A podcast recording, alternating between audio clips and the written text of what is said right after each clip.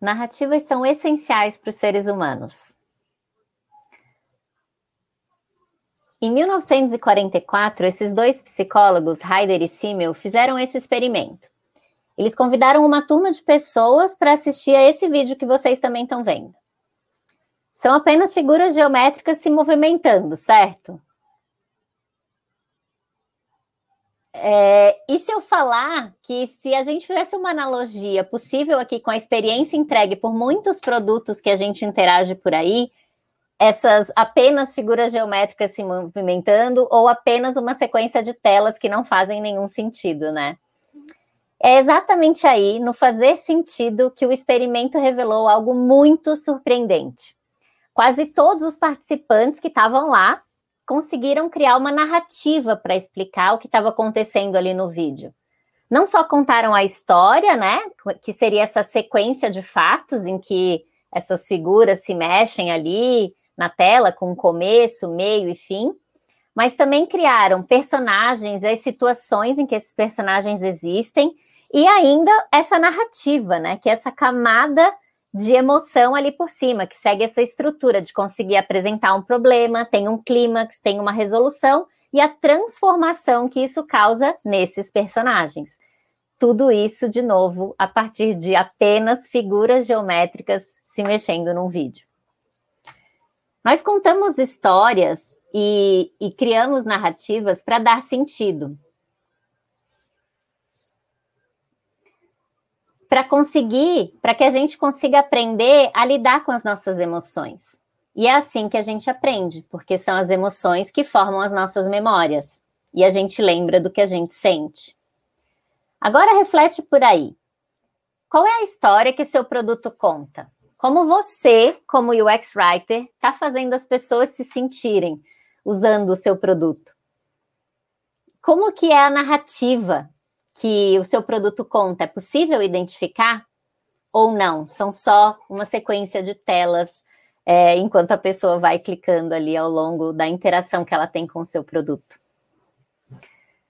Bom, qual é a minha história e por que, que eu me importo tanto com narrativas? Eu sou a Cris Luckner, eu sou jornalista de formação e durante 14 anos o meu trabalho era puramente coletar histórias estruturar a narrativa da forma mais interessante para eu poder contar para uma audiência. Há sete anos, eu migrei para a área de tecnologia, inovação e UX, quando eu comecei a trabalhar nessa intersecção entre conteúdo e produto. Já como designer de conteúdo e UX writer, eu passei pela Intuit, que é uma fintech do Vale do Silício, que tem um escritório aqui no Brasil. Fiz consultoria para empresas e startups tão grandes quanto o Banco Santander e tão interessantes quanto a Lemon Energia. E hoje eu estou no Nubank como designer de conteúdo sênior e estou fazendo uma transição para essa posição de UX Manager. É, eu sou a primeira no Nubank é, com esse background de conteúdo numa cadeira de gestão, que tem sido super interessante para ajudar a dar esse formato da disciplina por lá. Eu também sou educadora e uso narrativas para incluir, ensinar e resolver problemas para melhorar a vida das pessoas. A partir dessa minha experiência e do meu olhar sobre o papel do conteúdo na experiência do usuário, em 2018 eu desenvolvi a minha própria metodologia de design thinking, é, e, e que é dividida em três grandes momentos: fazer sentido e fazer sentir, que é no momento em que a gente está entrevistando pessoas, organizando as informações, transformando isso em insights, mapeando os sentimentos, para depois ir estruturando né, o que vai ser, o que é que a gente vai resolver ali para aquela pessoa. Depois, no segundo momento de escrever, quando o foco é em narrativa e conteúdo, em que de fato a gente parte para a escrita da história, a criação da narrativa e o conteúdo da experiência. E por fim, o momento de experimentar, em que a gente cria experimentos, né? Eu muitas vezes volto para as pessoas, para quem eu estou tentando resolver algum problema, para testar e melhorar algum ponto da jornada. Hoje, aqui com vocês, eu vou me focar nesse segundo momento, nesse momento de escrever, de criar a narrativa e o conteúdo. É, quando a gente fala em experiência do usuário, a gente não está falando sobre um momento específico em que a pessoa está com o celular na mão interagindo ali com a nossa interface, né? A gente está falando, quando a gente fala de experiência do usuário, em atender as necessidades das pessoas e entender os problemas que elas têm hoje, que gambiarras elas fazem para tentar resolver esses problemas, é, quais são as dores ou né, os sentimentos que envolvem essas questões que não estão resolvidas para elas, para daí sim a gente pensar em oferecer uma solução.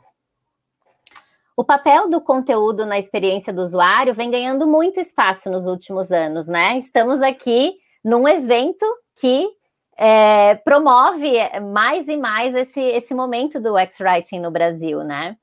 Para mim, o X-Writing é sobre cognição, consistência e conversa.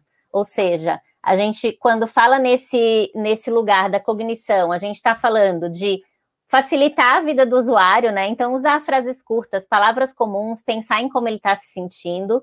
Quando a gente fala de consistência, a gente está falando de criar nosso guia de linguagem, nosso guia de, guia de tom de voz, pensar em padronização, em confiança. E quando a gente fala em conversa, quando a gente está pensando em organizar o nosso texto de uma forma lógica, falar de benefícios em vez de uma lista de funcionalidades e de ação e reação, porque é assim que uma conversa se dá, certo? A partir dessa minha, desse meu olhar, dessa minha pegada, né, de UX writing, eu acabei desenvolvendo as minhas próprias boas práticas que eu divido com qualquer pessoa que se interesse por elas, né? Seja quem trabalha comigo, as pessoas que eu já treinei, seja em empresas ou sejam meus alunos. E aqui, basicamente, é um resuminho de, de que a gente consiga incluir conteúdo desde o início do projeto para a gente levar em conta o sentimento do usuário em cada momento da jornada, em cada momento dessa interação dele com o nosso produto ou com o nosso serviço, que a gente consiga diminuir esse esforço cognitivo, ou seja, deixar cada vez mais fácil para ele entender e para ele se relacionar com o nosso produto, conseguir estabelecer essa consistência e essa confiança com essa pessoa, afinal, a gente só se relaciona com quem a gente confia, isso também se dá para um produto para que a gente consiga falar a língua dessas pessoas, dessa audiência, porque afinal é sobre a conversa que a gente está estabelecendo. E por fim, que a gente consiga aprender e melhorar sempre, né? Fazendo pesquisa, testes ou auditorias. Porque se você já conversou comigo alguma vez sobre o X-Writing, você já deve ter me ouvido falar que o X-Writing é muito mais que um textinho. O X-Writing é narrativa. E o nosso trabalho como UX Writers é justamente definir o recorte da história que a gente vai contar para as pessoas e qual a maneira mais interessante de contar essa história para as pessoas, para que a gente possa honrar nossa missão de resolver problemas por meio do conteúdo e ajudar as pessoas a encontrar, entender e usar o nosso produto. Porque afinal, o conteúdo é a experiência do usuário velhas histórias que habitavam o nosso mundo, algumas delas ainda habitam, a nossa relação com o nosso dinheiro era tratada de um jeito formal, inacessível. O ato de entregar algo a alguém tão antigo quanto frequente poderia ser bem complicado. E, por fim, boa sorte em sobreviver a um contrato desses para na hora de tentar encontrar um lugar para morar. E aí surgiram as novas histórias, em que um, vem um banco digital sem taxa, sem burocracia e transforma o, a nossa relação com o dinheiro. Vem um serviço de entregas que resolve a nossa vida de uma maneira muito simples, prática e barata. E, finalmente, tem um jeito de morar da maneira como deve ser, leve, prazerosa, que a gente se identifique. E essas histórias, elas se utilizam de alguns recursos para contar suas narrativas, certo? Algumas delas vão direto ao ponto, outras usam metáforas, pode ter um quê ali de suspense. É, é muito comum se utilizar de, dessa, dessa dicotomia ali entre conflito e solução. Usar humor também é sempre bom, questionamento, drama, provocação. E tudo isso faz com que a gente tenha esse arco narrativo da nossa história e, de fato, que a gente consiga fazer storytelling, que nada mais é do que essa arte de contar a história, certo? É, eu queria mostrar para vocês aqui como é que a Log conta a história dela. Vamos assistir aqui ao vídeo.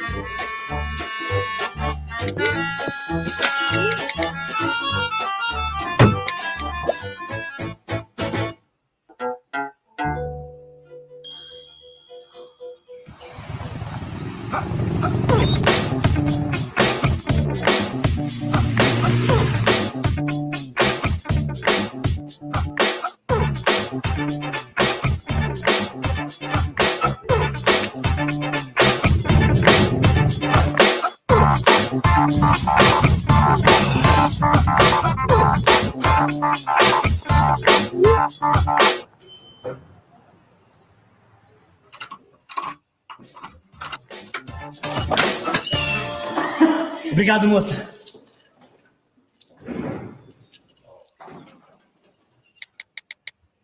Tá me vendo, Rê? Olha aqui. Ha!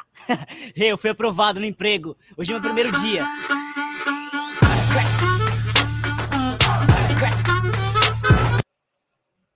Bom, acabei de mostrar alguns daqueles recursos, né, para construir esse arco narrativo e a gente consegue ver vários deles ali, né? Tem suspense, tem emoção, tem conflito, tem drama, tem humor, tem um pouquinho de tudo. E é isso que faz essa história ser muito interessante e com que a gente fique engajado até o final. Eu queria convidar vocês agora para quebrar comigo aqui a história desse vídeo da log dentro do arco narrativo. Então, aqui nesse primeiro quadradinho, né, que tem essa pessoinha apontando lá pro para onde o sol está, né, no fim da montanha, enfim. Então, ali, o que, do que, que a gente está falando ali? Do objetivo, de onde ela vai, onde é que ela quer chegar, né? É, e aí, caramba, tem um problema. E o que, que eu faço? Né? É, o chamado para ação começa ali, digamos, né? O chamado para entrar na história começa ali. E aí tem o passo a passo, tem os impedimentos, tem os, as questões que vão acontecendo na história. Aí, finalmente, problema resolvido, quando a irmã se lembra que existe um serviço que pode resolver essa questão. A questão é resolvida e, no final, ainda o irmão dela consegue o emprego e comemora, certo? É, vamos ver como é que é essa história. Claro que aqui, né, nesse vídeo, eu estou usando para ilustrar, porque eu acho ele divertidíssimo e eu acho que ele conta sim bem a história do que é o serviço da log. É, e eu queria mostrar para vocês agora como isso se reflete na interface. E na interface, é claro que vão precisar caber todas as histórias, não só a do irmão da Renata, que estava no dia da entrevista de emprego e passou por aquele sufoco e no fim deu tudo certo, ele conseguiu, mas, por exemplo, aqui pode caber a história de uma pessoa que está numa emergência do hospital, esperando para ser operada e esqueceu um exame super importante em casa. Essa história também cabe aqui, na, na, na narrativa da interface da log. Vamos dar uma olhadinha juntos aqui, né? Então, você entra no, baixa o aplicativo, entra, é, olha como o cadastro é super rápido, pede somente as informações mais necessárias. Depois ele pergunta se você, né, se é para pessoa física ou jurídica. Aí já entra no fluxo te perguntando onde você está para retirar a encomenda ou a entrega, enfim, a chave, no caso aqui da nossa história, para onde essa chave vai ou essa encomenda vai, quanto vai custar, você escolhe o pagamento, aí até a integração né, de um outro produto, como no caso no Bank, que aparece ali me dizendo que a minha compra já foi aprovada, eles me perguntam se eu quero acompanhar esse trajeto da pessoa que vai entregar, é, me, me avisam que vão procurar por essa pessoa. Essa pessoa chega, a minha campainha toca, eu desço, levo o meu envelope e ele me dá o final feliz de que o meu envelope chegou no seu destino. E, e eu queria também falar que essa a, a narrativa ela tem um impacto muito grande, tanto para as pessoas quanto para os negócios. Aqui relembrando né, o nosso arco narrativo, eu queria agora mostrar para vocês como eu usei essa técnica de quebrar a história, né, ou de quebrar esse fluxo num arco narrativo para conseguir ajudar as pessoas a, a melhor e mais rápido com, começarem a usar a conta digital gratuita e sem burocracia lá do Nubank, onde eu trabalho. É, aqui, então, bom, né? A pessoa começa com seu objetivo, que é conhecer esse mundo sem complexidade, sem burocracia. Ali tem o chamado para ela entrar na história. Tem os impedimentos, né? São essas barreiras, ou seja, esse fluxo que ela tem que passar ali para poder é, se cadastrar ali para o Nubank, né? E aí ela recebe essa resolução de que ela encontra com a proposta de valor, essa, esse problema é resolvido, tem ali a resolução, ela os finalmente da história e era para ser o final feliz. Só que aí veio um raio complicador e a pessoa ficou totalmente confusa. É, em vez das pessoas saírem felizes para sempre, elas ficavam confusas para sempre. Então, a partir daquela técnica narrativa, né, de usar o arco, eu reconstruí não só o conteúdo das interfaces, mas também eu mudei o final da história. Agora sim, a ação estava bem clara, e ainda que se a pessoa usasse o Pix é, para fazer esse depósito, a gente conseguiria antecipar o benefício, em vez de, por exemplo, se ela usasse o TED ou o boleto, que poderiam levar até três dias, né, para cair na conta dela, é, que se ela usa o Pix, a gente consegue antecipar o benefício para aquele exato momento em que a pessoa estava feliz, estava empolgada com o objetivo. Lembrem qual era o objetivo de conhecer uma vida financeira descomplicada e finalmente começar de fato a usar essa tal conta que vai ajudar ela e vai dar esse final feliz, né?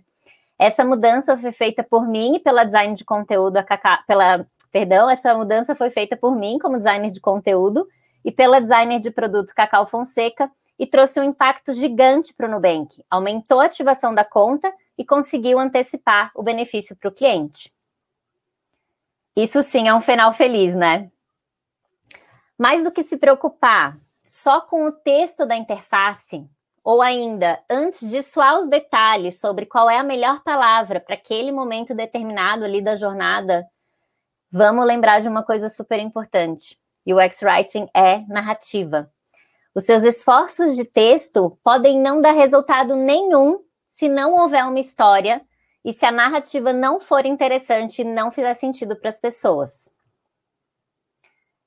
Qual é a história que o seu produto conta e como você vai contar essa história para as pessoas que usam o seu produto. Muito obrigada, foi um prazer estar aqui com vocês.